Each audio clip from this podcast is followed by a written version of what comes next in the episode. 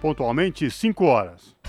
Começa agora Jornal Brasil Atual, edição da tarde. Produção em parceria com Brasil de Fato. As notícias que os outros não dão. Movimentos populares, política, direitos humanos, economia, mundo do trabalho, cultura e prestação de serviço. Jornal Brasil Atual. Edição da tarde.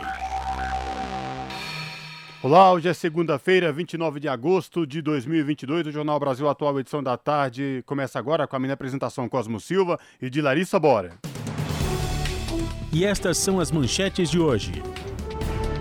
No debate dos presidenciáveis na Band, realizado na noite de ontem, Bolsonaro usa fake news em pergunta a Lula.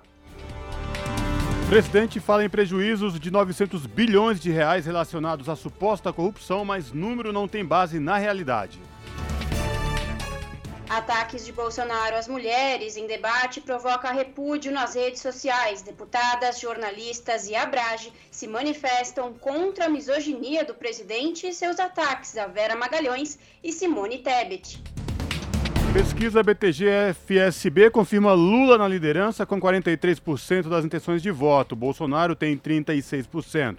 Ciro Gomes aparece em terceiro com 9%. A senadora Simone Tebet, em quarto lugar, subiu de 3% para 4%.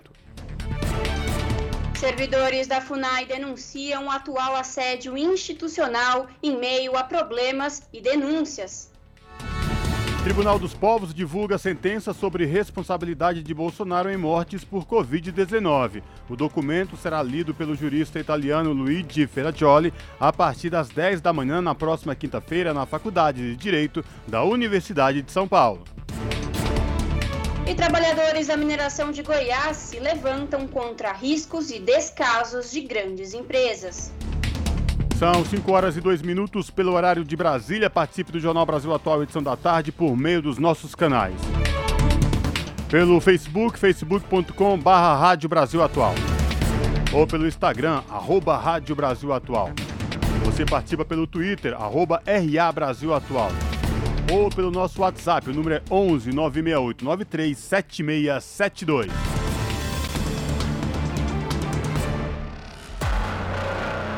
Você está ouvindo? Jornal Brasil Atual, edição da tarde. Uma parceria com Brasil de Fato. Na Rádio Brasil Atual. Tempo e temperatura. Segunda-feira de tempo frio e chuvoso aqui na capital paulista. No momento, 11 graus. Para o noticel com muitas nuvens, temperatura mais baixa e chuva fraca durante a madrugada. No ABC Paulista, tarde gelada. 11 graus neste momento. O tempo continua frio na região e a previsão é de chuva leve durante a noite e durante a madrugada. Em Mogi das Cruzes, 10 graus neste momento. Fim de tarde nublado e com clima mais gelado. A chuva aparece durante a noite e na madrugada. E em Sorocaba, tarde nublada na região. Agora os termômetros marcam 13 graus. O final de tarde com ventinho gelado e algumas nuvens durante a noite. Previsão de chuva leve durante a noite e a madrugada. Juliana Almeida, Rádio Brasil Atual. Na Rádio Brasil Atual. Está na hora de dar o serviço. Jornal Brasil Atual, 5 horas e 3 minutos. Vamos saber a situação do trânsito na cidade de São Paulo nesta segunda-feira, chuvosa, com frio e garoa aqui na cidade de São Paulo. A CT, que é a Companhia de Engenharia de Tráfego aqui da capital, informa que neste exato momento são 32 quilômetros de lentidão em toda a cidade de São Paulo. As regiões que apresentam maiores índices de lentidão, sul com 12 quilômetros e oeste com 6 quilômetros de lentidão, respectivamente.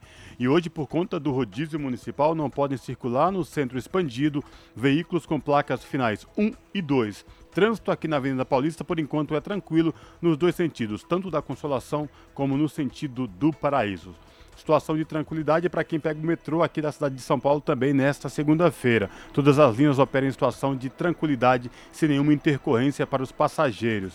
E esta mesma situação se repete nos trens da CPTM, que é a Companhia Paulista de Trens Metropolitanos, que atende a capital e a Grande São Paulo, incluindo o ABC Paulista.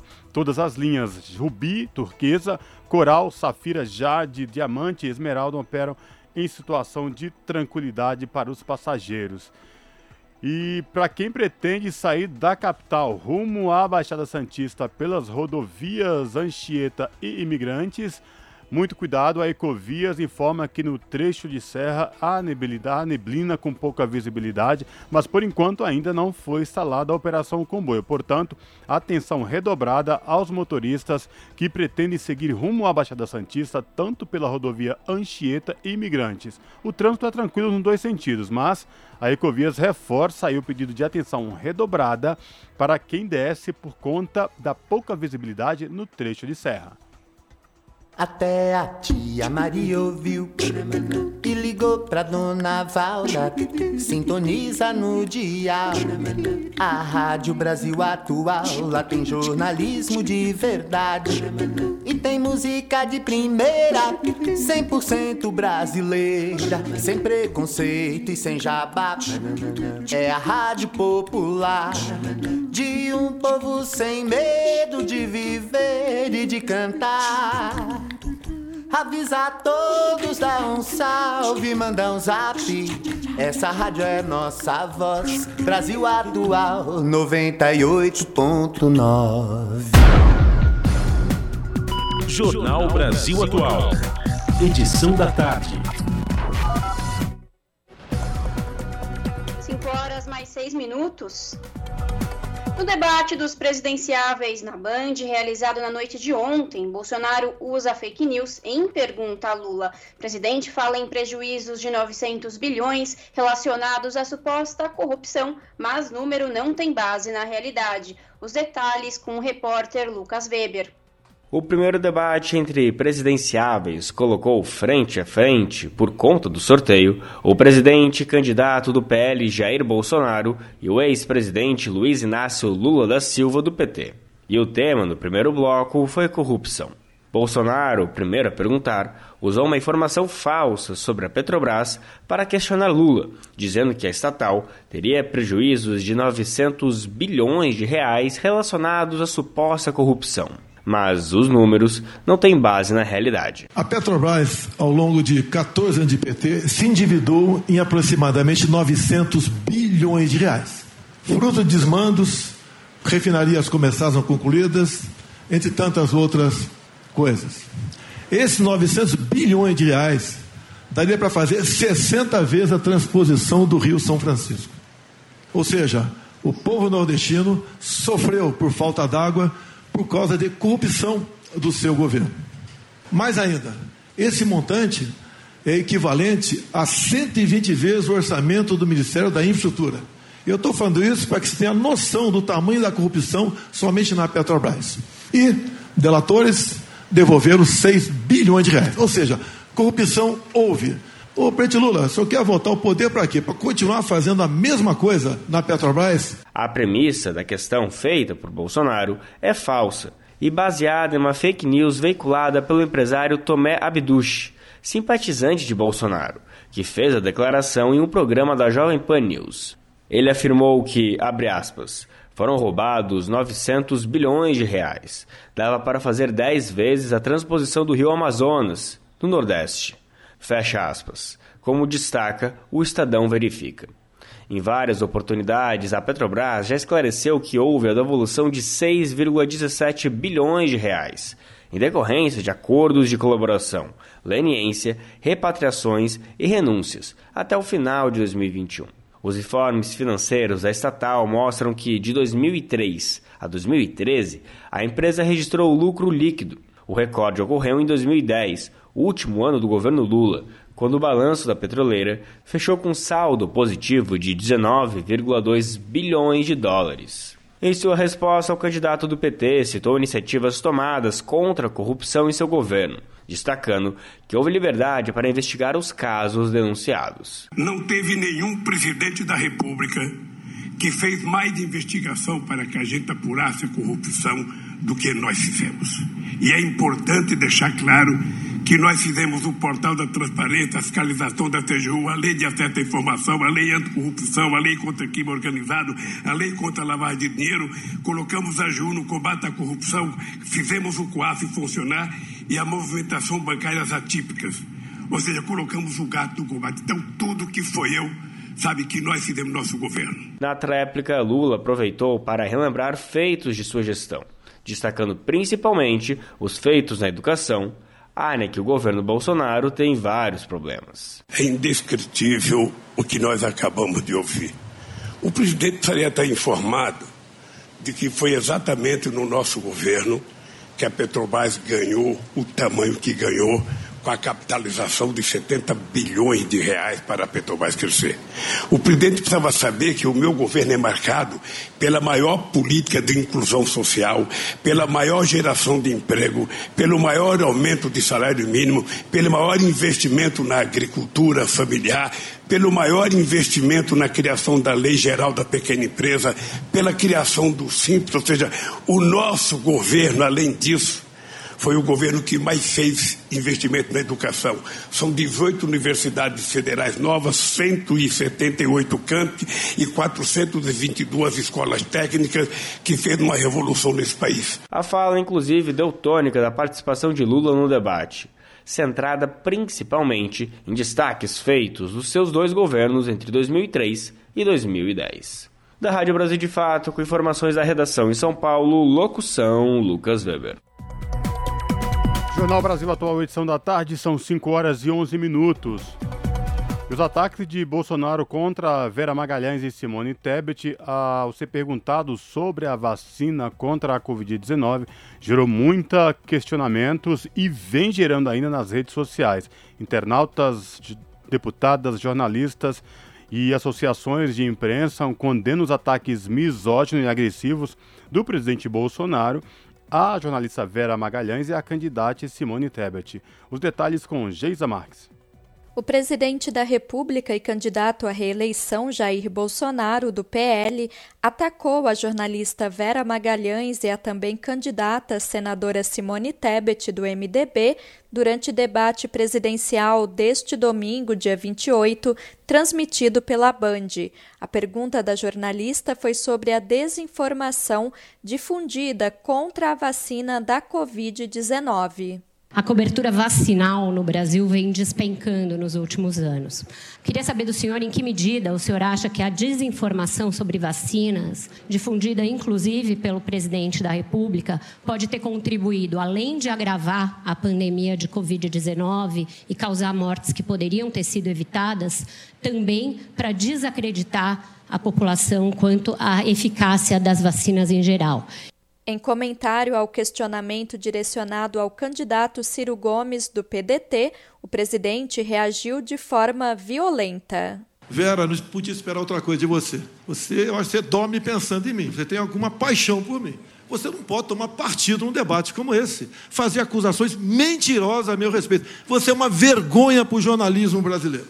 Depois, Bolsonaro criticou a CPI da Covid e disse que Simone Tebet, abre aspas, era uma vergonha no Senado Federal, fecha aspas. E não estou atacando mulheres, não. Não venha com essa historinha de atacar a mulher, de se vitimizar. Os ataques à jornalista Vera Magalhães foram repudiados durante o debate pelos demais candidatos e candidatas presentes na emissora. De São Paulo, da Rádio Brasil de Fato, com informações da redação, locução Geisa Marques. Brasil de Fato Uma visão popular nas eleições 2022. Acompanhe a cobertura completa no site brasildefato.com.br. 5 horas mais 3 minutos.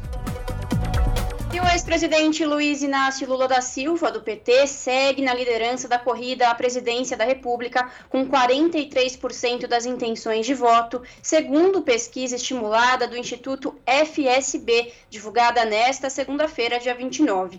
O levantamento contratado pelo banco BTG Pactual, feito por telefone, mostra o candidato à reeleição Jair Bolsonaro do PL com 36%. A margem de erro é de dois pontos percentuais para mais ou para menos. O ex-ministro Ciro Gomes, do PDT, aparece em terceiro com 9%, três pontos percentuais a mais que na semana passada. A senadora Simone Tebet, do MDB, em quarto lugar, subiu de 3% para 4%.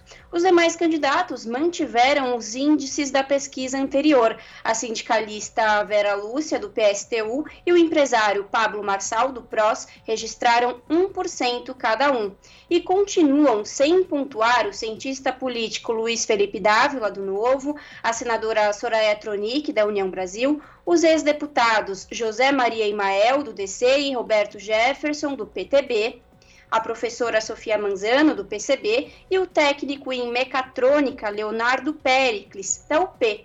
Dos 2 mil entrevistados por telefone entre sexta-feira e ontem, 4% disseram que não votariam em nenhum candidato. 3% não sabem ou não responderam e ficou em 0% o percentual de brancos e nulos. O índice de confiança do levantamento é de 95%. A pesquisa foi registrada no Tribunal Superior Eleitoral. São 5 horas e 15 minutos.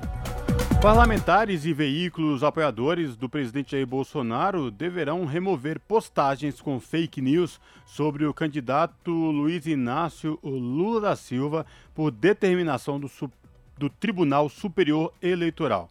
A ministra Maria Cláudia Buccianeri determinou que a notícia falsa de que Lula acabará com o trabalho por aplicativos se chegar à presidência da República seja apagada do perfil do deputado federal Eduardo Bolsonaro, do PL do Estado de São Paulo. E dos outros sites, como o blog do Linhares, o Revista Oeste e o Antagonista. A informação circulava nesses sites bolsonaristas e foi reproduzida pelo filho do presidente que publicou que Lula iria acabar com os empregos de motoboys no Uber, iFood e apps similares. Quando, na verdade, o ex-presidente, atualmente candidato do PT, escreveu em seu Twitter, em defesa da criação de empregos formais, que o país não quer eternizar empregos de aplicativos que as pessoas não conhecem o patrão e não têm direito a férias. Para a ministra, as postagens falsas dos perfis bolsonaristas distorceram o conteúdo do tweet.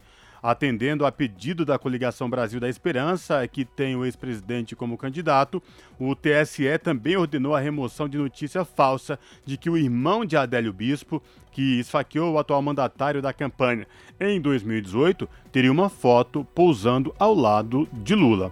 Trata-se de uma fake news já desmentida por agências de checagem, conforme destacou Maria Cláudia. A Justiça Eleitoral determinou que as notícias falsas sejam retiradas de perfis bolsonaristas no Facebook, no Twitter, no Get e no Kawaii. 5 horas mais 17 minutos. E a Comissão de Assuntos Econômicos vota nesta terça-feira o piso salarial nacional dos fisioterapeutas e terapeutas ocupacionais. E a de fiscalização e controle vai debater abusos no inquérito do Supremo Tribunal Federal sobre fake news. Reportagem de Roberto Fragoso.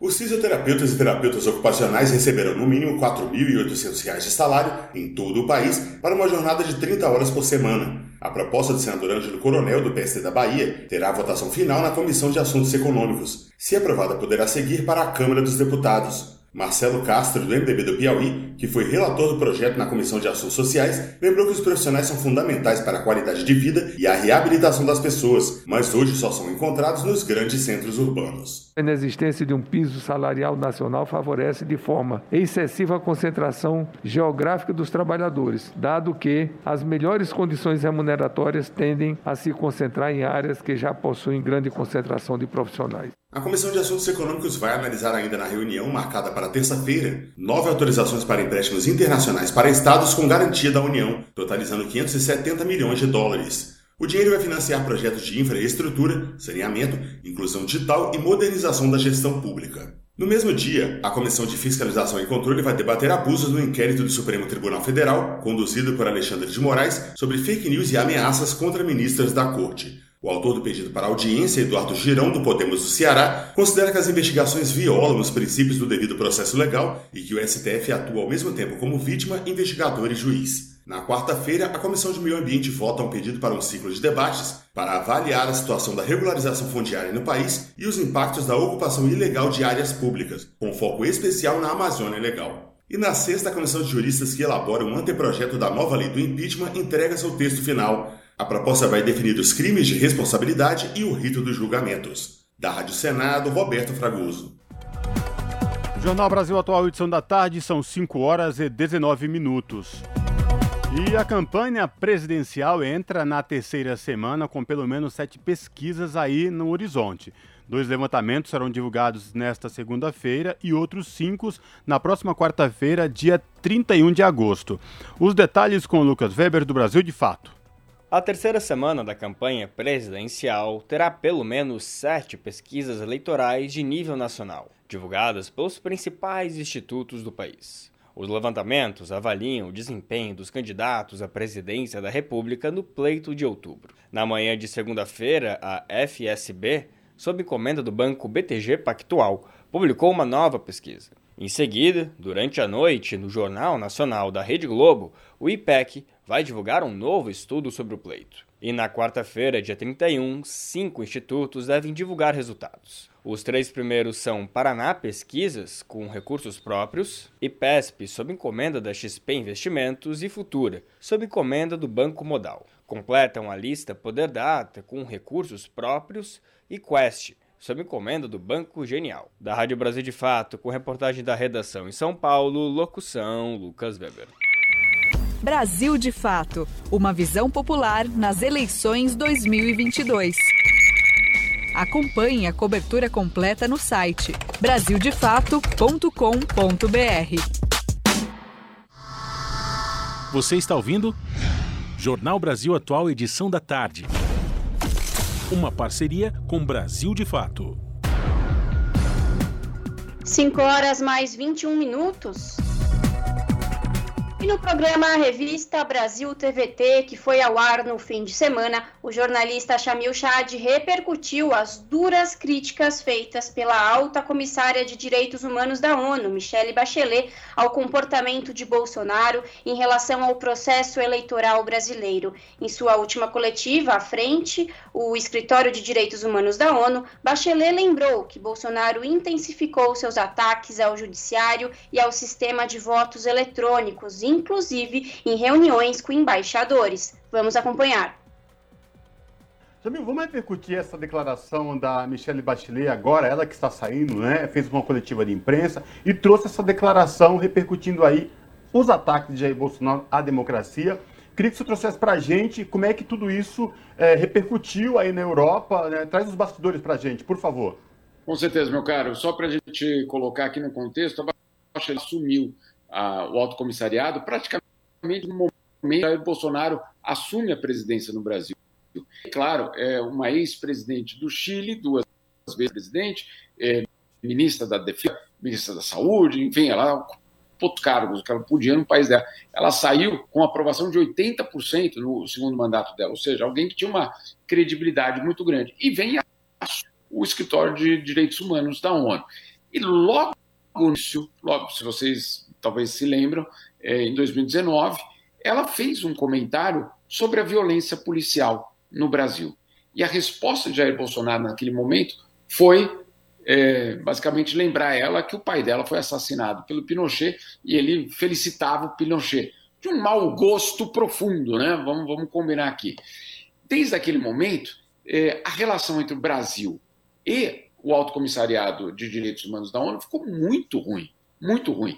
Mas ela sempre tratou a situação no Brasil como qualquer outro país do mundo. Então, ela colocava o Brasil nos relatórios, eh, já em outros relatórios o Brasil começa a aparecer, mas ontem foi a última coletiva dela. E aí ela pôde justamente falar mais. Por quê? Porque todas as vezes que ela tocou no assunto de Brasil, a delegação brasileira aqui na ONU, o Itamaraty, ia com muita pressão sobre ela criticar, pressionar e dizer que ela basicamente não poderia falar aquelas coisas que ela estava fazendo. Agora ela estava indo embora, ela está indo embora. Segunda-feira, terça-feira, perdão, é o último dia dela no cargo, ela não quer uma reeleição. E ela pôde justamente é, falar não só o que ela pensa, não é uma coisa do coração, ah, eu vou, isso é o que eu penso da situação no Brasil. Não, é com base nas investigações que foram feitas, com base nas, é, no trabalho da própria ONU, que muitas vezes fica mantido em sigilo. Por que, que fica mentindo em sigilo? Porque a ONU tem esperança que vai chamar o pessoal aí lá no Brasil, olha, vamos ter uma conversa séria. é, essa violência policial não dá para continuar assim contra os é, é, afro-brasileiros, etc. Vamos encontrar um jeito de solucionar? Antes de eu ir para a imprensa e, e, falar mal de vocês, vamos, vamos ver se a gente encontra algum jeito de melhorar a situação. Então é isso que ela faz, que ela fez. É isso que a ONU faz nos bastidores. Vai justamente procurar uma forma de melhorar a situação para quem? Não para o governo, para a população. Você, a ONU que ela quer é que as coisas melhorem para a população. Esse é o objetivo final. Então, se isso envolve não denunciar a pessoa publicamente, ok, porque o objetivo é salvar vidas. Ok. Agora, o, a declaração dela é a prova de que nada foi feito do lado brasileiro. É a prova de que ela, de uma certa forma, perdeu a paciência. Olha, é, eu tentei, eu conversei. Ela recebeu Damares Alves várias vezes aqui em Genebra, várias vezes. Né? Então, é, e sempre reuniões sigilosas, que a gente não podia saber o que tinha acontecido. Eu não, não imagino que foi uma reunião para tomar chá, né? Não, é para falar de crimes que acontecem no Brasil. Mas essas reuniões nunca foram, é, nunca saiu o que aconteceu ali dentro. E agora ela vem justamente colocar um ponto muito claro de que a situação no Brasil é muito grave em termos de direitos humanos, piorou muito durante Bolsonaro e, no que se refere à eleição, vivemos uma situação extremamente grave. Tão grave que é, não é comum a ONU falar de uma eleição doméstica num país. Não é comum. E no caso dela, ela não, não se limitou. Foram, se eu não me engano, foram mais de cinco minutos de comentários sobre o Brasil, que na ONU, meu caro, é muita coisa. É bastante mesmo, Jamil. E você está colocando essa questão dessa repercussão da Bachelet em relação à nossa eleição aqui no Brasil agora, uma eleição importantíssima, para a nossa população, uma, eu diria, uma, uma das eleições mais importantes já nesse processo democrático que a gente se encontra há 30 anos. É, eu queria que você pudesse comentar qual tem sido a repercussão dessa campanha e é, as atitudes de Bolsonaro de questionar o processo eleitoral, de, enfim, de todas essas formas que ele se coloca diante desse processo nessa mídia internacional, na Europa, Estados Unidos, outras regiões do mundo. É, em primeiro lugar, ninguém compra a ideia de que existe fraude na eleição brasileira. Isso não é o discurso, isso não é a preocupação internacional. Esse assunto nem existe no cenário internacional, para vocês terem ideia. Vou, vou, dar dois, dois exemplos. A União Europeia é, já namorou muito o Brasil para que o Brasil convide é, os comissários, perdão, os delegados europeus para visitar a eleição no Brasil, porque eles querem aprender a como fazer uma eleição num, num país continental. Né? É, é a Europa ela, ela, ela tenta é, organizar a eleição, ainda em alguns locais ainda é com, bastante complicado, não, não, temos aquela ilusão de que ah, são países ricos e aí está tudo bem. A Europa tenta essa aproximação com o Brasil, porque quer aprender com o sistema eleitoral brasileiro. Esse é o primeiro ponto. Um outro ponto, a OEA, em Washington, né, a Organização dos Estados Americanos, já mandou duas vezes delegações de observadores, em 2018 e em 2022 eu convido a todos que quiserem estar, põe ali no, no teu buscador preferido na internet, põe OEA, Observadores, Eleição Brasil. E tem dois relatórios, são grandes, são relatórios profundos, e nenhum deles, em nenhum momento, questiona o resultado da eleição.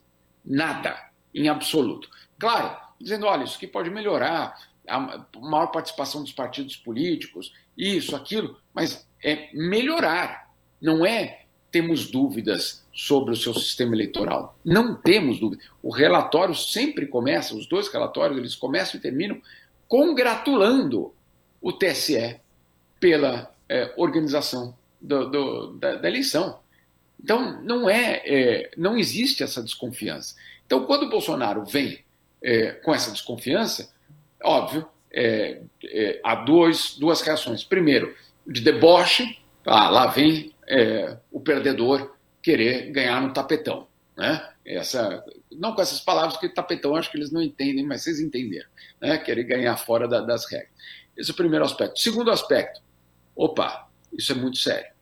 Porque se ele está fazendo isso, a gente sabe do que ele é capaz, é, e do que países é, com extrema direita são capazes, perdão, está na hora de ficar de olho.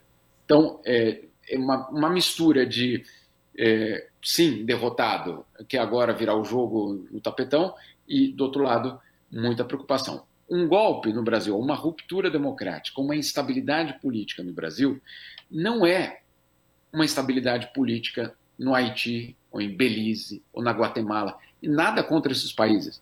Mas esses países têm influência zero, ou talvez baixa, no destino da América Latina, no destino é, da região. Uma ruptura democrática no Brasil, ela tem um impacto, é um terremoto, basicamente. Vamos lembrar o que aconteceu em 64. 64 inaugurou a era dos golpes na América Latina. A gente tinha perdido o contato com o Jamil, mas a gente já retomou o contato. O Jamil estava falando da era de 64 que né, remetia àquela coisa de golpes aqui em toda a América. Por favor, completa o raciocínio. É, o que eu estava dizendo é que o Brasil tem um impacto muito grande na região.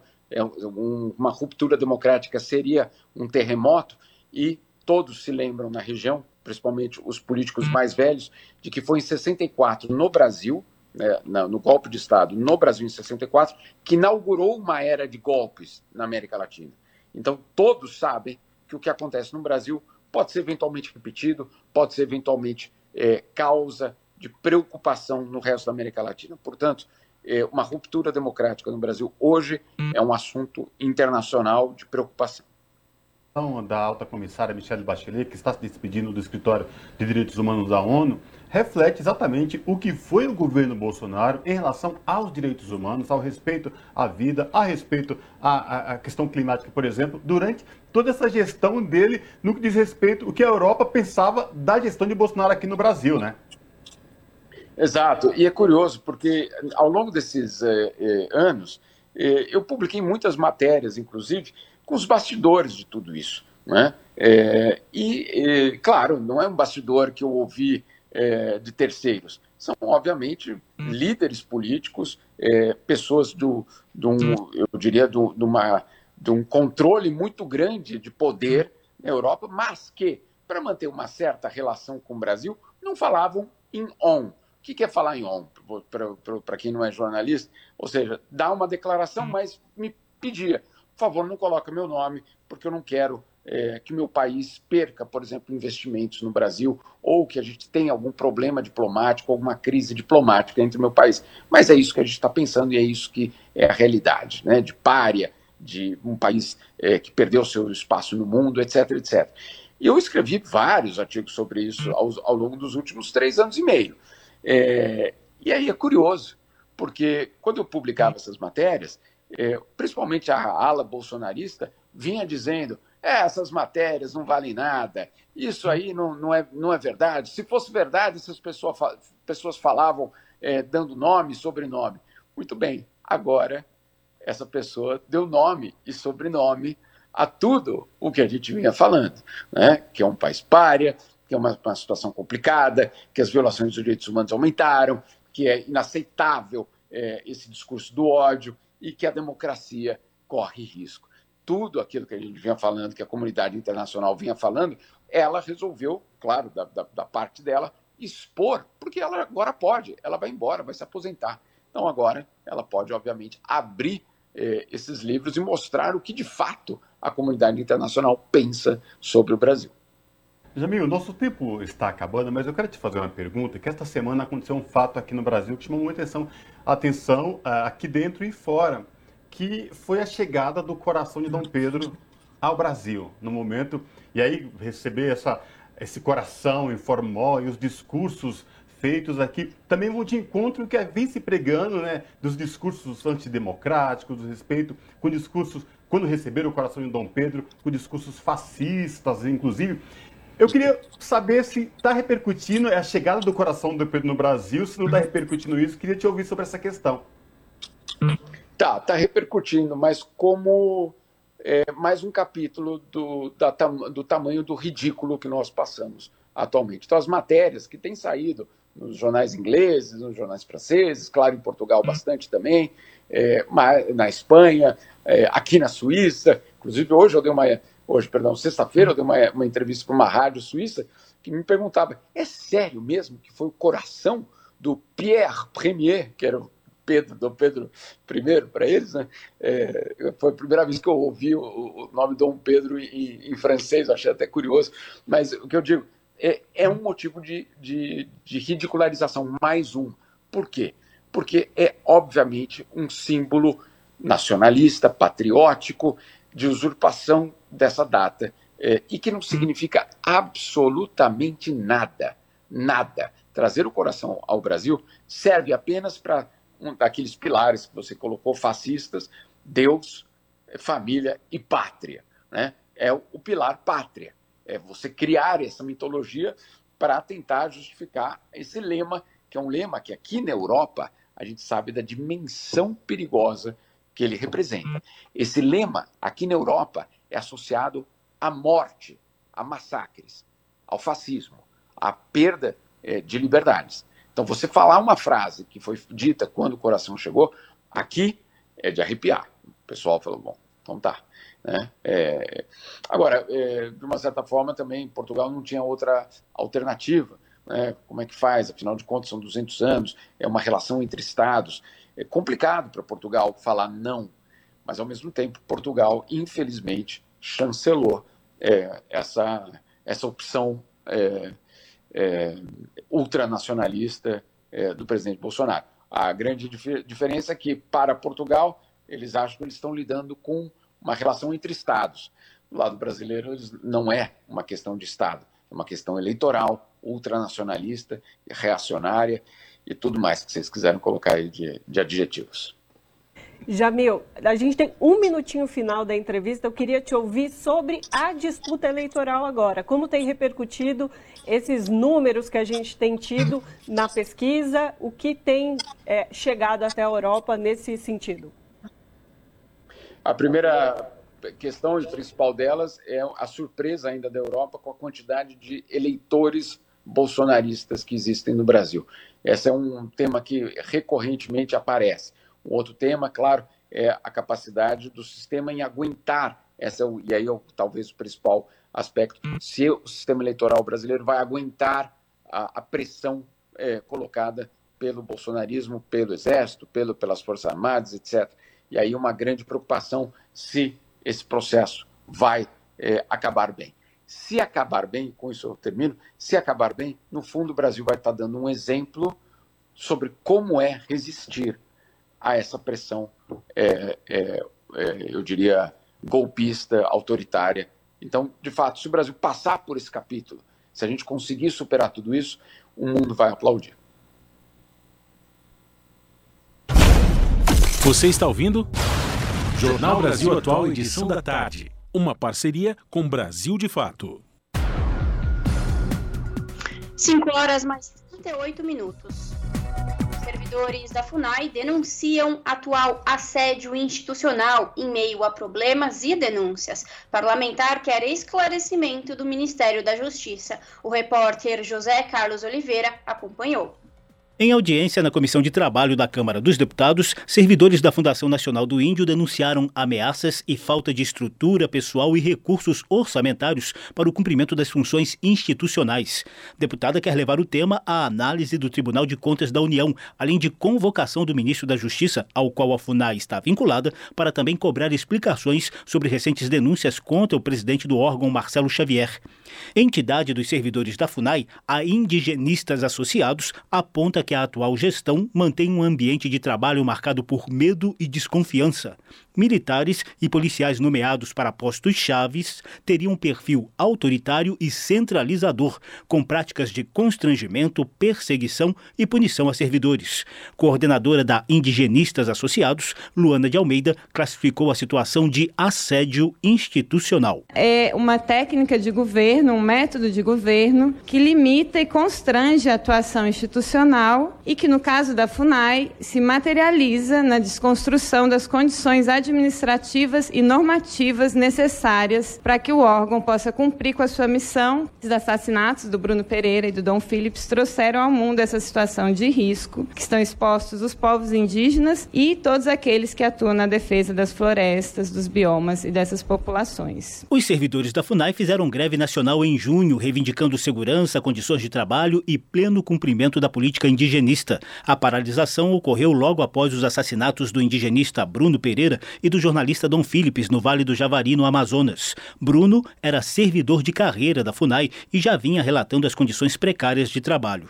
Durante a audiência da Câmara, o coordenador executivo da Articulação dos Povos Indígenas do Brasil, Anildo Lulu, lamentou os efeitos práticos dessa precarização. Os servidores, aqueles que é indigenista, está em campo, vem sendo aí retraído pela própria FUNAI, né, trazendo assim a dificuldade desse trabalho em campo que é tão importante. A diretora do Sindicato dos Servidores Públicos Federais, Mônica Carneiro, lembrou que a FUNAI é responsável pela proteção dos indígenas em uma área correspondente a 13% do território brasileiro. Trata-se de região rica em biodiversidade e muito pressionada por garimpeiros e madeireiros ilegais, além de traficantes de drogas em áreas de fronteira. Sem poder de polícia, os servidores são alvos frequentes de ameaças. Mônica afirma que apenas 46% dos cargos da FUNAI estão devidamente ocupados por servidores públicos e 33% deles já estão em condições de pedir aposentadoria. Em mais de 50 anos de existência, nunca teve um plano continuado para tratar da questão indigenista da FUNAI no país. A FUNAI é um órgão que ela tem uma absurda instabilidade institucional. Se não tiver concurso público vinculado a condições de trabalho, plano de carreira, colocação de servidores com incentivos em áreas remotas de difícil acesso de fronteira, a FUNAI pode fechar as portas daqui a pouco. Organizadora do debate,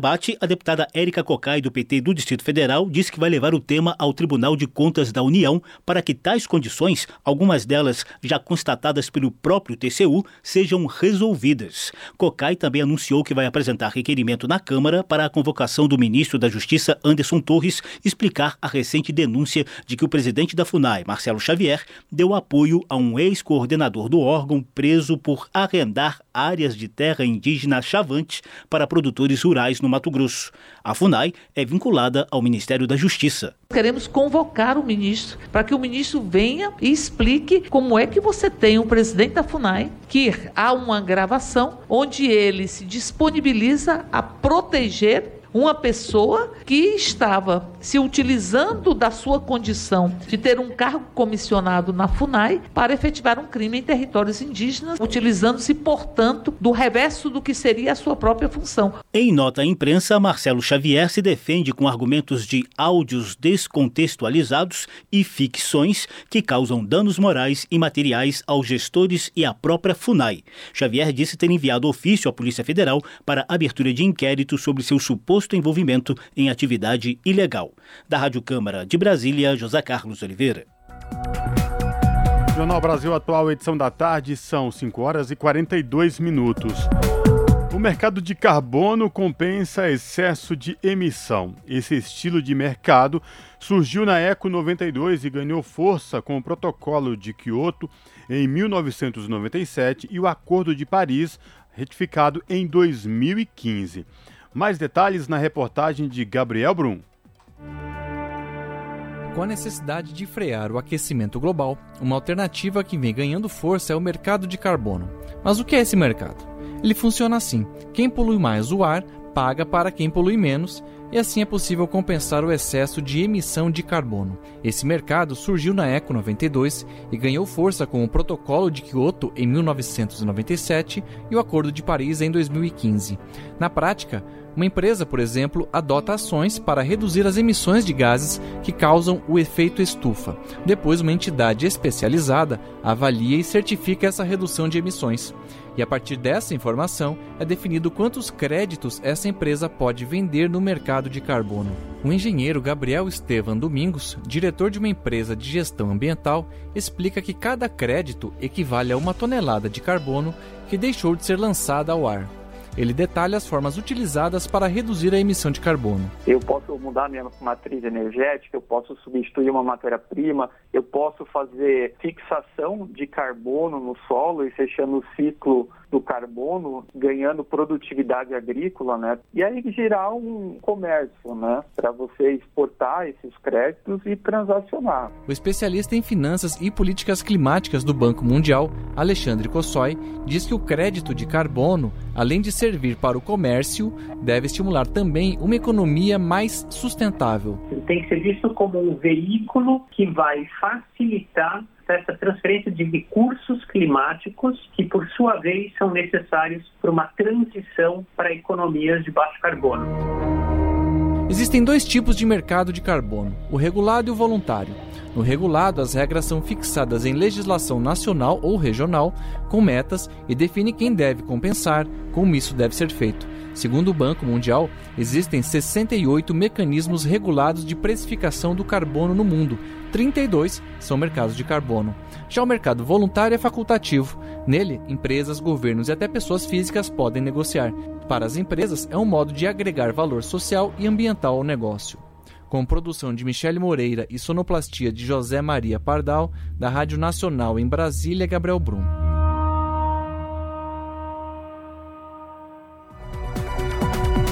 Cinco horas mais 45 minutos.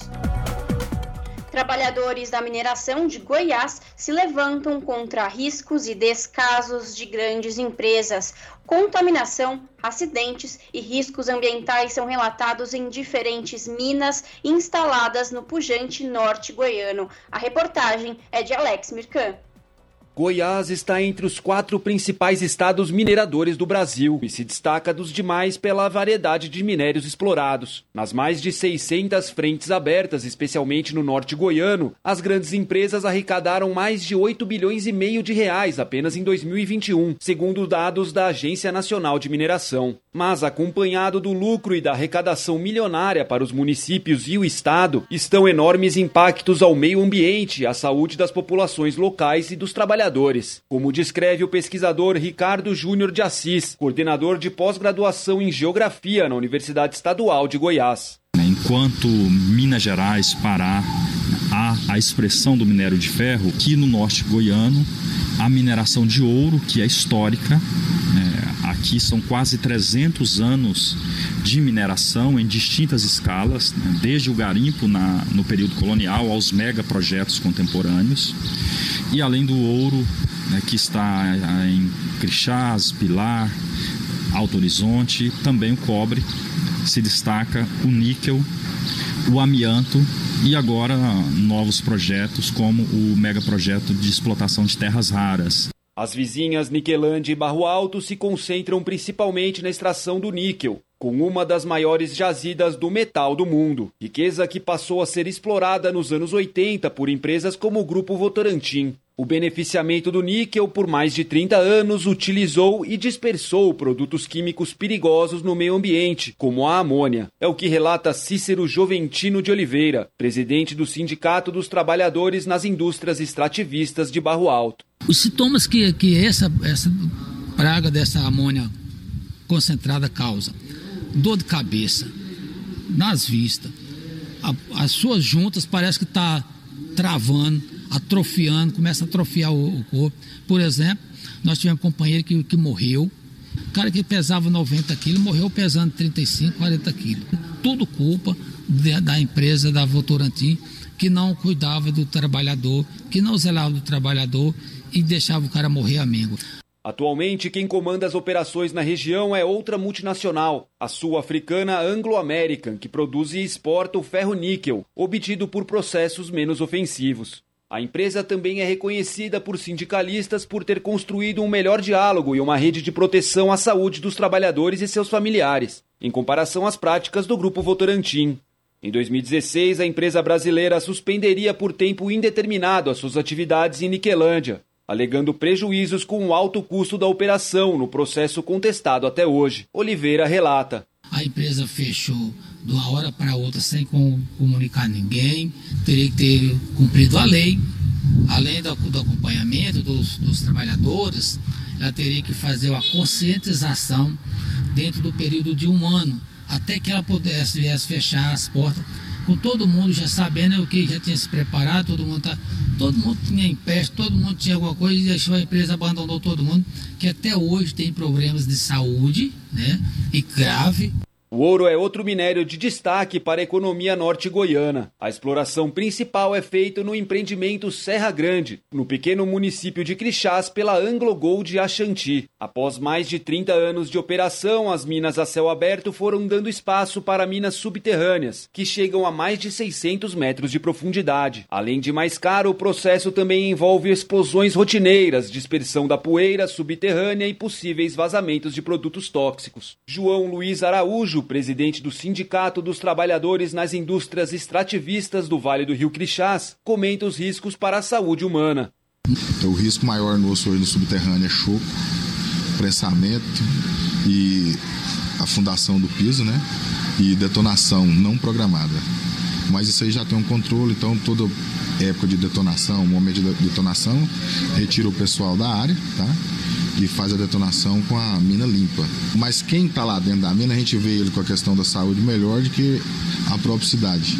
Porque simplesmente os pais de família, os meninos que ficam em casa, mulher, avô, esses caras aí não usam EPI.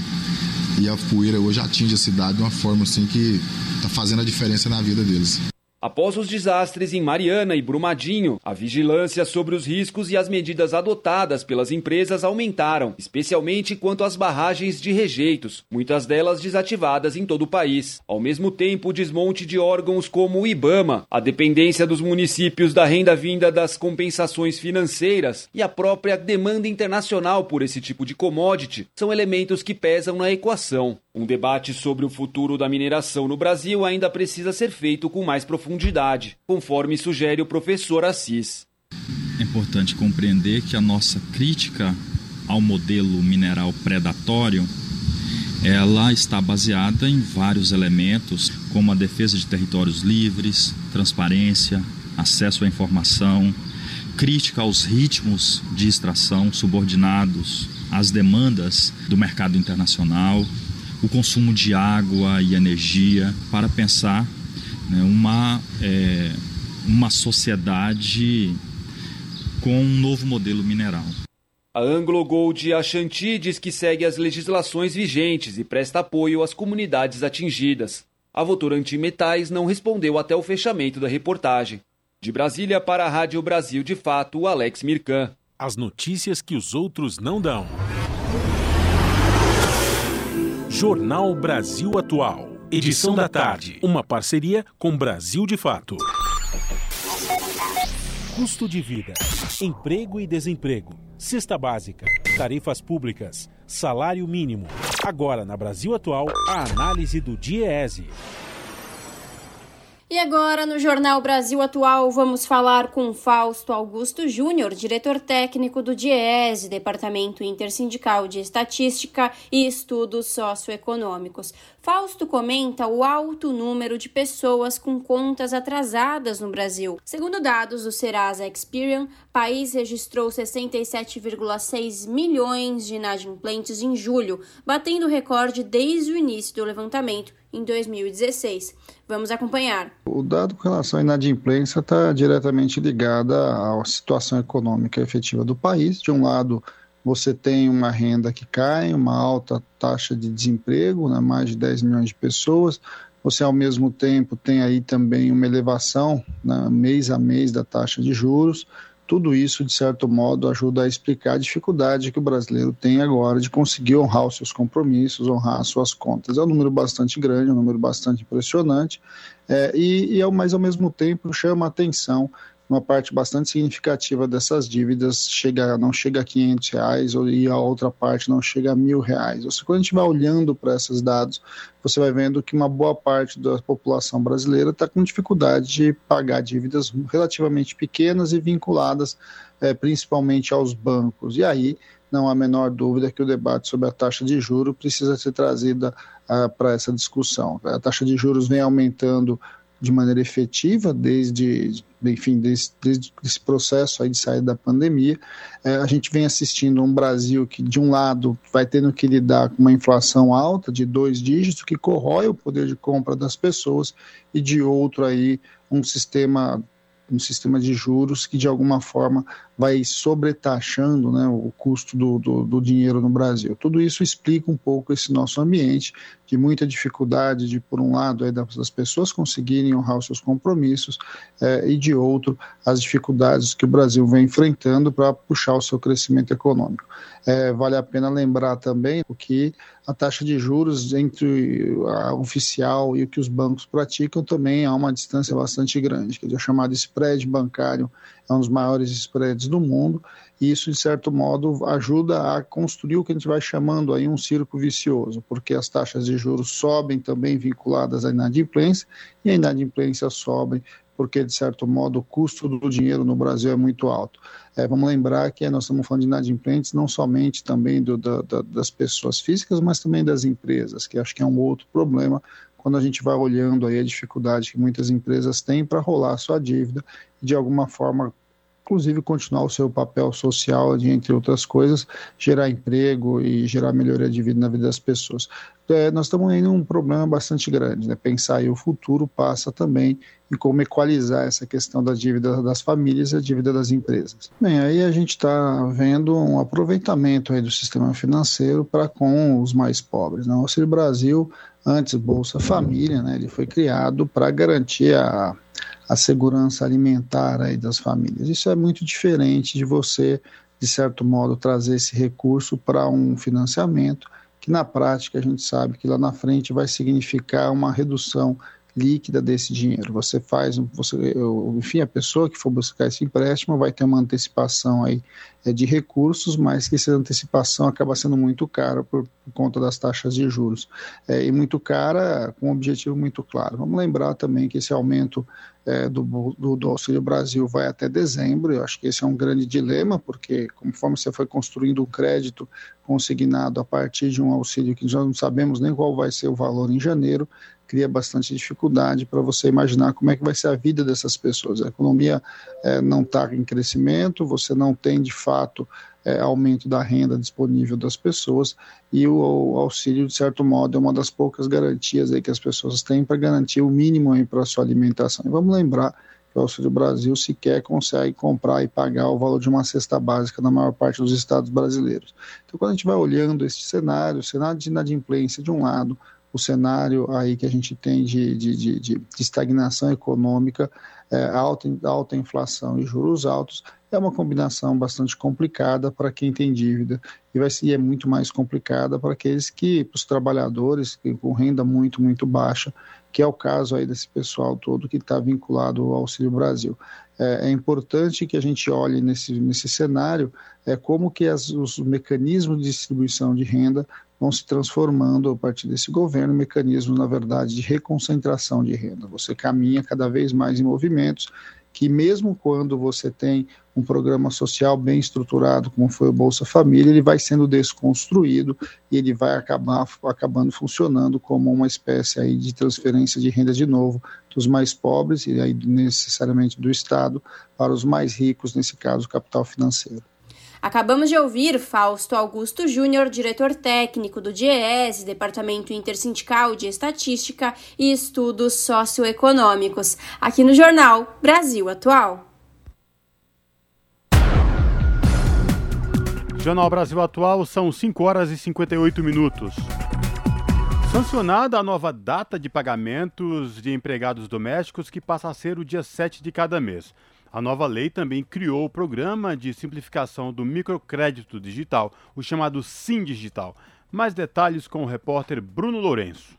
A medida provisória criou o chamado SIM Digital. O programa de simplificação do microcrédito digital prevê instrumentos de garantia para empréstimos a micro e pequenos empreendedores, preferencialmente mulheres, para que estes consigam crédito que não teriam como obter junto aos bancos ou por estarem fora do sistema bancário, ou pela dificuldade de apresentação de garantias. O digital do nome do programa é porque a contratação dos financiamentos se dará utilizando cadastros e informações colhidas, por exemplo, para concessão de auxílio emergencial. A senadora Margarete Buzetti, do PP de Mato Grosso, lembrou ainda que o Congresso Nacional ampliou os limites originalmente propostos pelo governo para o primeiro empréstimo. O aumento dos patamares das linhas de créditos a serem concedidos para a pessoa física e para a pessoa jurídica, que passam respectivamente de mil reais para mil e quinhentos reais e de três mil para quatro mil e quinhentos reais. A lei do Sim Digital também alterou a legislação relativa ao trabalho doméstico. Ela fixa o dia 7 e não mais o quinto dia útil do mês como data para pagamento de empregados domésticos e determina que os encargos dos empregadores em relação ao FGTS, Previdência e Seguridade Social deverão ser feitos até o dia 20 de cada mês. Da Rádio Senado, Bruno Lourenço. Salve, salve família, firmeza total. Aqui quem fala é o Dexter, sensacional. Eu também estou plugado, sintonizado na Rádio Brasil Atual, 98.9 FM. Pontualmente, 18 horas. Rádio Brasil Atual. Para sugestões e comentários, entre em contato conosco por e-mail redação@jornalbrasilatual.com.br ou WhatsApp DDD 11 96893 7672. Acompanhe a nossa programação também pelo site redebrasilatual.com.br.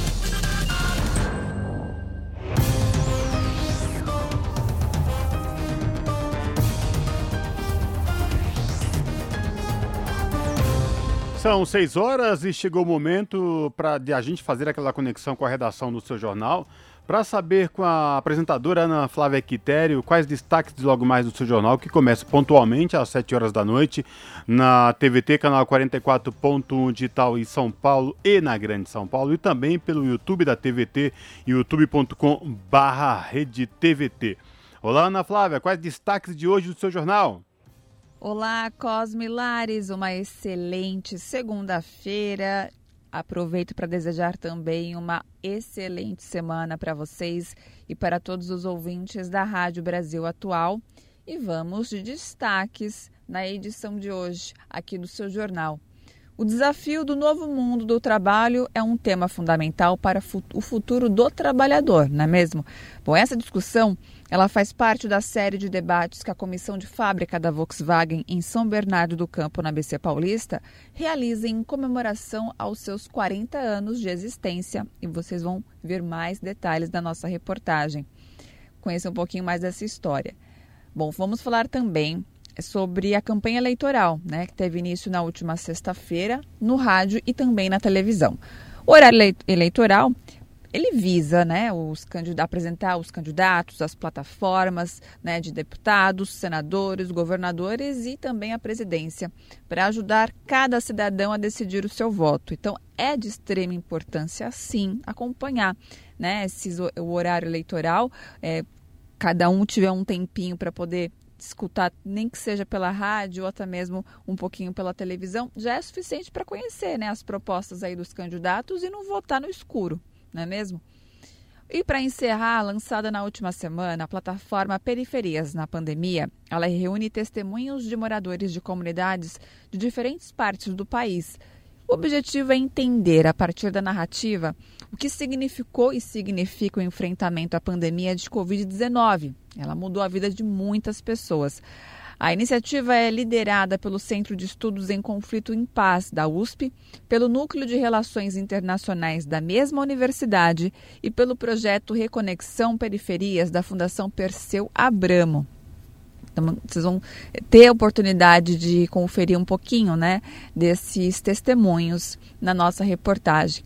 Bom, essas foram as notícias de destaques aqui do seu jornal da edição desta segunda-feira, mas não se esqueçam, mais matérias completas, reportagens completas, vocês conferem daqui a pouquinho, pontualmente às sete da noite, no seu jornal. Bom programa, viu, Lares e Cosmo? Beijão grande para todo mundo. Eu aguardo vocês. Até lá.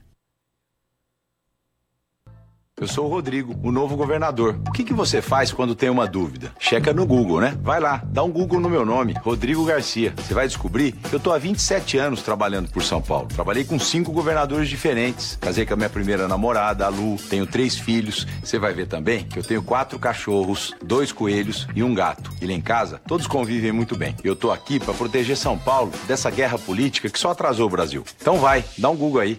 Rodrigo é pra frente. Coligação São Paulo pra frente. Vote nos deputados estaduais do Progressistas. Vote 11. Sou o Neto Bota, sou ficha limpa e quero ser a voz da região.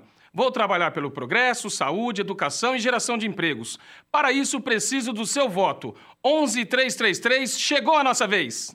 No Alto Tietê, já formamos e encaminhamos para o mercado de trabalho 50 mil jovens nos cursos profissionalizantes do Liceu Brasil. Sou o Lucas do Liceu e conto com seu voto para priorizar a educação. 11456. Mesárias e mesários são peças fundamentais para as eleições 2022. Assim funciona a democracia. Construir o país que você quer também depende da sua atitude. Quer ser parte da solução? Seja mesária ou mesário nas eleições. Cadastre-se em justiçaeleitoral.jus.br mesário. Com você, a democracia fica completa. Justiça Eleitoral. Há 90 anos pela democracia. Eu sou Edson Aparecido e quero ser senador para defender São Paulo. Não faz sentido São Paulo mandar 716 bilhões dos nossos impostos para Brasília e só voltar 47. Isso precisa acabar. Só com um pouco desse dinheiro a gente pode resolver de vez a falta de moradia aqui em São Paulo. Quando lá em Brasília, pra São Paulo brilhar. Vote Edson Senador 155. Coligação São Paulo pra frente. Eu sou o Rodrigo, o novo governador. O que, que você faz quando tem uma dúvida? Checa no Google, né? Vai lá, dá um Google no meu nome, Rodrigo Garcia. Você vai descobrir que eu tô há 27 anos trabalhando por São Paulo. Trabalhei com cinco governadores diferentes. Casei com a minha primeira namorada, a Lu. Tenho três filhos. Você vai ver também que eu tenho quatro cachorros, dois coelhos e um gato. E lá em casa, todos convivem muito bem. Eu tô aqui para proteger São Paulo dessa guerra política que só atrasou o Brasil. Então vai, dá um Google aí. Rodrigo é pra frente. Coligação São Paulo pra frente. Bolsonaro debochou da pandemia que matou mais de 680 mil brasileiros. Está sendo superdimensionado o poder destruidor desse vírus. Uma gripezinha ou resfriadinho. Quer que faça o quê? Tem que deixar de ser um país de maricas. Eu estou com Covid. Se você virar um jacaré, é problema de você, pô. Eu não sou coveiro. Vai comprar vacina, só falando aqui na casa da tua mãe. 400 mil vidas poderiam ter sido salvas. Não esqueceremos. Coligação Brasil da Esperança, PT, PCdoB, PV, PSB, PSOL, Rede Solidariedade, Agir, Avante Prós. Jornal Brasil Atual, edição da tarde. Uma parceria com Brasil de Fato. Jornal Brasil Atual são 6 horas e 6 minutos e na próxima quinta-feira, dia 1 de setembro, o Tribunal Permanente dos Povos tornará pública a sua decisão acerca do julgamento contra o presidente Jair Bolsonaro, realizado em maio deste ano. Na ocasião, Bolsonaro foi julgado por crimes cometidos contra a humanidade durante a pandemia de Covid-19 e ameaças à democracia brasileira. Para repercutir essa decisão, o Jornal Brasil Atual da Tarde conversa agora com Laura Greenhalgh, que é jornalista e diretora executiva da Comissão Arnes. Olá, Laura, prazer falar contigo, seja muito bem-vinda, tudo bem? Tudo bem, vocês me ouvem bem? Sim, Laura, te ouvimos muito bem. Você nos escuta também? Perfeito. Maravilha. Perfeitamente. Maravilha. Laura, fala pra gente, por favor, qual a expectativa em torno aí de, da, do, do, pronunciamento né, do Tribunal Permanente dos Povos, que vai fazer aí o, o a, trazer a decisão oficial na próxima quinta-feira. Há uma expectativa muito grande de todas as entidades que já trabalharam e denunciaram lá em maio, no julgamento feito aqui em São Paulo e na Itália. Eu queria que você trouxesse para a gente toda, todo esse cenário e a repercussão de tudo isso que está acontecendo em relação a esta decisão. Boa tarde. É, boa tarde. É, nós julgamos esse, esse momento muito importante.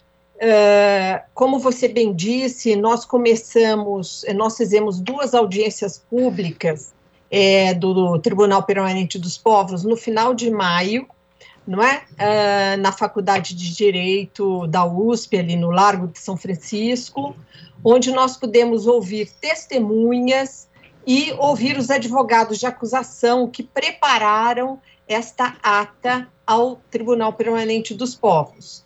É, eu gosto de dizer, é preciso dizer, que a Comissão Arnes é uma das autoras da acusação, ao lado da Internacional de Serviços Públicos, da Coalizão Negra por Direitos e da Articulação uh, dos Povos Indígenas do Brasil, a PIB.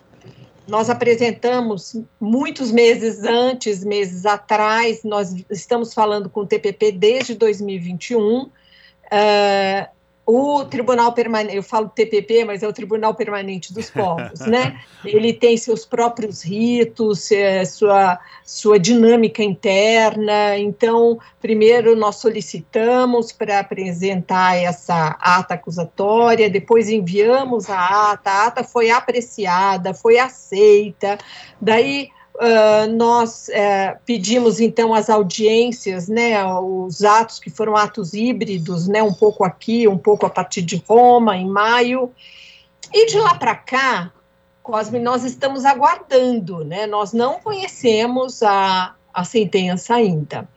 Ela será uh, lida nesta próxima quinta-feira, uh, ela será apresentada pelo secretário-geral do Tribunal dos Povos, que é o Gianni Tognoni. Uh, tem uma parte larga da leitura que deverá ser feita pelo jurista uh, Raul Eugênio Zaffaroni, da Argentina, e uma parte conclusiva será feita pelo presidente do júri, o eminente jurista italiano Luigi Ferrajoli. Uh, nós acreditamos que seja uma, uma decisão condenatória do governo brasileiro, mas não sabemos os detalhes nem para que lado elas irão, né?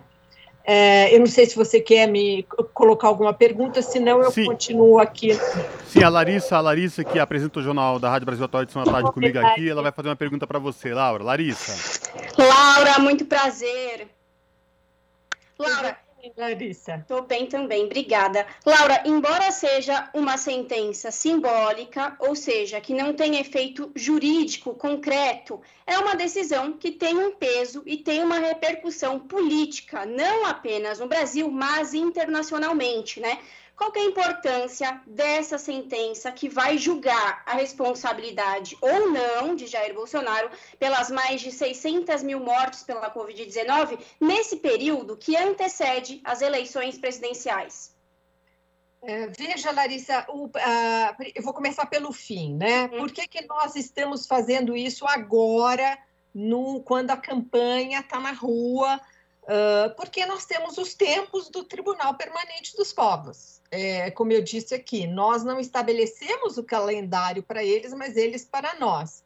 É, você bem é, sabe que, por exemplo, esses últimos meses são meses de férias na Europa. Nós até tentamos ver se a gente conseguia antecipar essa a, a divulgação da sentença, mas não, eles têm os seus tempos, né? Agora, veja, eu, o fato, eu tenho explicado muito uh, falado muito sobre isso, né? O fato de ser um tribunal de opinião, sem um efeito condenatório, né, sem uma sentença que vai ter impactos, de fato, concretos na vida dos acusados, do ponto de vista judicial, né? É, ela é uma sentença com uma força enorme e isso a gente vê nos, nesses 60 anos né, mais é, de Tribunal Permanente dos Povos. Né? O simples fato de ser um tribunal de consciência, que não está atrelado aos, aos trâmites, aos mecanismos formais da justiça, isso dá a ele um, uma, uma força né, uma força moral e ética muito grande. Tanto é assim que as decisões do Tribunal Permanente dos Povos, elas ecoam, e não ecoam apenas no, no, no, nos meios de comunicação ou para os interessados, elas ecoam nos sistemas universal ou interamericano de direitos humanos, em cortes, até nas, na Corte Penal Internacional, é, é, são decisões que ecoam. porque elas são feitas em cima de critérios jurídicos, por um lado, mas também olhados por uma questão, por, um, por uma lupa, uma lupa moral e ética. Né? Então isso tem muita força, né? Nós não temos não temos dúvida disso. Eu, sabemos que ela vai repercutir, ela vai repercutir no Brasil, ela vai repercutir fora do Brasil, para que, se a gente tiver uma outra situação sanitária como nós tivemos aqui no Brasil, que não se pode brincar com as vidas humanas, né? Não se pode colocar milhares e milhares de, de, de, pessoas correndo risco, como, como aconteceu aqui no Brasil, atrelada a visões negacionistas, a interesses políticos extremamente personalistas, né? porque é um projeto político aí que já estava passando, não é? Isso não pode acontecer. Isso fere um, um talvez o mais básico dos direitos fundamentais, que é o direito à vida, o direito à vida e à dignidade da pessoa humana. Então, infelizmente, no Brasil, nós não tivemos até o momento nenhuma instância da justiça que, de fato, avaliasse, processasse as, as, as, as investigações pedidas, julgasse os responsáveis.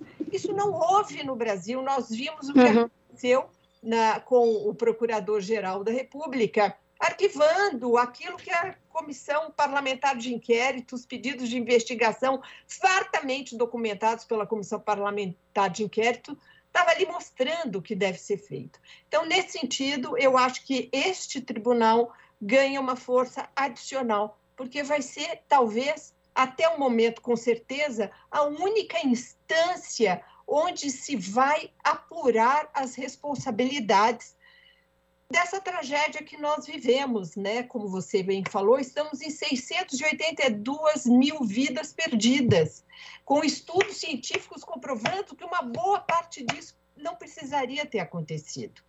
Exatamente. Vale lembrar né, que a Procuradoria-Geral da República já arquivou mais de 100 pedidos de investigação contra Jair Bolsonaro, e daí vem esses interesses políticos no qual você mencionou. Ou seja, Laura, essa de fato pode ser a única sentença executada com um presidente ainda em exercício, né? Exatamente, ela tem, ela, ela, se reveste de um peso histórico, histórico. E aí é que eu digo para vocês que o fato de ser um tribunal de opinião, isso não diminui a força da sentença, isso amplia a força da sentença, não é? Porque nós não estamos nos amparando é, em nenhuma lei, em nenhum código é, penal, vamos dizer assim, para divulgar a sentença que será divulgada, não é? Embora ela tenha sido observada, o júri é um júri multifacetado, né? Nós temos ali é, diferentes formações nesse, na, no, nesse corpo, nesses jurados internacionais. Mas nós tivemos sim a participação de eminentes juristas, e aí, mesmo para fazer um tribunal de para realizar um tribunal de consciência, um tribunal de opinião, eles sempre a, o que nós estamos aprendendo nesse processo é que eles são muito formais em relação a, ao que eles vão ler na quinta-feira, né? Tem toda uma, uma formalidade técnico-jurídica, embora seja um tribunal de opinião esse ponto específico, embora seja um tribunal de opinião, mas ele já vem ganhando muita repercussão desde o julgamento. O mundo inteiro já havia repercutido esse julgamento do Tribunal Permanente dos Povos no, no, na ocasião, né, lá, lá no mês de maio. E, Laura, e essa decisão que vai ser anunciada agora, na quinta-feira, também tem um, um, um, um que a mais de, de eh, importância, porque ela vem logo depois da, do pronunciamento da comissária de direitos humanos da ONU, Michelle Bachelet, a semana passada, na sua última coletiva à frente do Escritório de Direitos Humanos, onde ela fez duras críticas ao chefe do executivo brasileiro quanto ao sistema. É, ao processo eleitoral e também às urnas eletrônicas. Não só isso também, quanto aos ataques de Bolsonaro ao sistema é, judiciário brasileiro. Né? Então tem todo esse clima envolvendo essa decisão, né, Laura?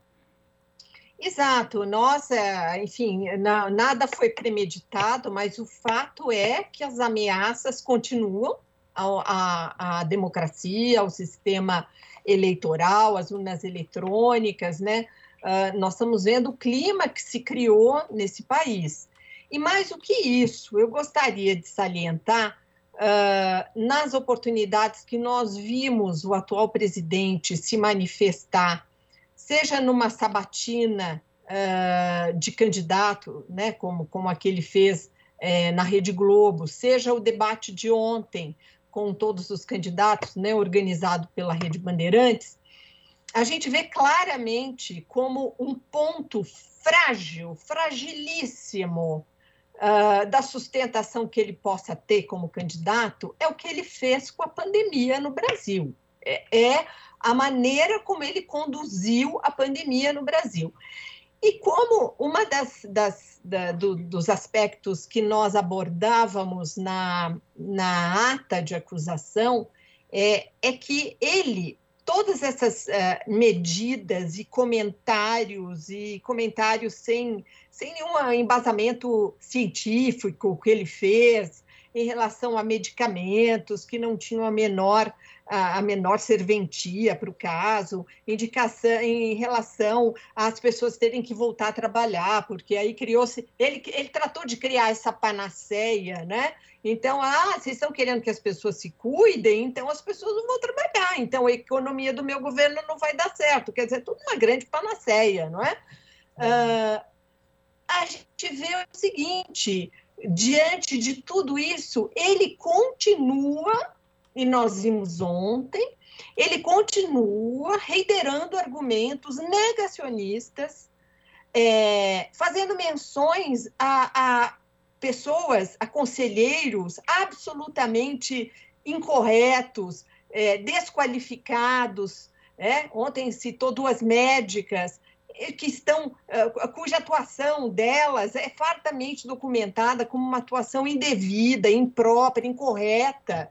E ele continua uh, repetindo isso. Isso vem de encontro a um aspecto da nossa ata acusatória, é que o presidente ele não agiu assim de uma maneira tão atarantada quanto se possa parecer, né, improvisando coisas no auge da pandemia, mas sim com um método. Ele tinha um método. E ele repete esse método até agora. E o que está lá na ponta desse método é o seu projeto político pessoal, né? de se manter no poder e de levar adiante, a gente não sabe o que, mas é verdade. ele, vamos dizer, não é uma pessoa muito afeita à, à democracia. Né? Nós temos visto isso, não precisamos nem dizer, ele fala por si. É verdade. Bom, eu reforço aí o convite também, porque a decisão do Tribunal Permanente dos Povos, que será feito, anunciado no, ah, na próxima quinta-feira, 1 de setembro, a partir das 10 horas, na sala dos estudantes na Faculdade de Direito da Universidade de São Paulo, no Lago São Francisco, região central da capital, será transmitido ao vivo também pelo canal do YouTube da TVT, youtube.com barra Laura, obrigado por falar com a gente aqui, a gente aguarda a expectativa e vamos dar a cobertura necessária aí a este evento na próxima quinta-feira. Obrigado, viu, Laura? Abraço. Vamos dar e vamos fazer justiça a, a milhares e milhares de vítimas e famílias que hoje estão enlutadas por conta da pandemia no Brasil. Perfeito. Muito obrigada por essa oportunidade. Abraço, Laura. Conversamos aqui com Laura Greenhalg, que é jornalista e diretora executiva da Comissão Arnes, que falou com a gente aqui sobre a decisão que será anunciada na próxima quinta-feira do Tribunal Permanente dos Povos do julgamento de Jair Bolsonaro. Abraço, Laura. Até a próxima. Você está ouvindo? Jornal Brasil Atual, edição da tarde. Uma parceria com Brasil de Fato. 6 horas mais 23 minutos. ProUni divulga a segunda chamada nesta segunda-feira. Informações devem ser confirmadas até o dia 8. Para conferir se o seu nome está na lista, é só acessar o portal único de acesso ao ensino superior. A reportagem é de Mariana Lemos.